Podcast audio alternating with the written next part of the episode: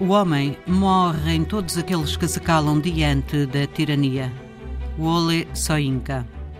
Independente a 1 de outubro de 1960, a Nigéria, que deve o seu nome ao rio Níger, é a terra de antigas formações sociais e políticas deixadas pelos povos Igbo, Hausa e Yoruba, entre outros, como atestam as mais de 500 línguas que são faladas no país.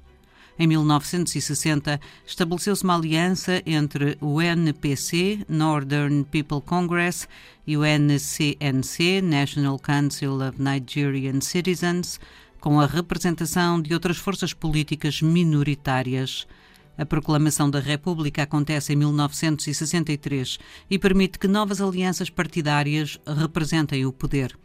Desde essa altura, a Nigéria tornou-se o lugar onde a política externa, quer a nível regional, quer a nível internacional, privilegiou o continente africano e a luta pelas independências nacionais. Os céus da Nigéria fecharam-se aos aviões da África do Sul do Apartheid e a Embaixada de Portugal em Lagos foi fechada. Vale dizer que no então recente país africano independente foram discutidas novas abordagens para a história do continente. Sucessivos golpes de Estado, o primeiro logo em 1963, colocam os militares no poder. O general Aguizi Ironsi assume a presidência e põe fim à Primeira República. Novo golpe de Estado, perpetrado por militares em 1966, leva Yakuku Gowon a governar os destinos do país. A crise instala-se e uma violenta guerra de secessão a Guerra do Biafra, tem lugar de 6 de julho de 1967 a 13 de janeiro de 1970, com forte impacto na população civil atingida pela guerra e pela fome.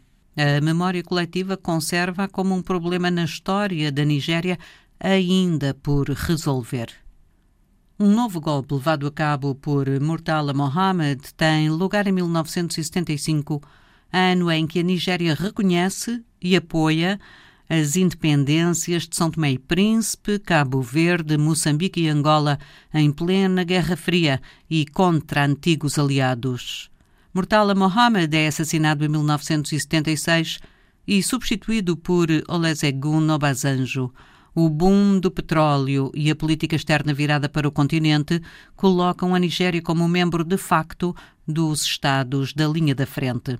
Esta estratégia foi profundamente perturbada pelos conflitos com os Camarões, Península de Bacassi, com o Tchad e por uma desastrosa política no que diz respeito às correntes migratórias que percorreram o país. Os historiadores, os escritores, os realizadores de cinema, lembremos Bollywood, denunciam e procuram dar voz aos silêncios da história.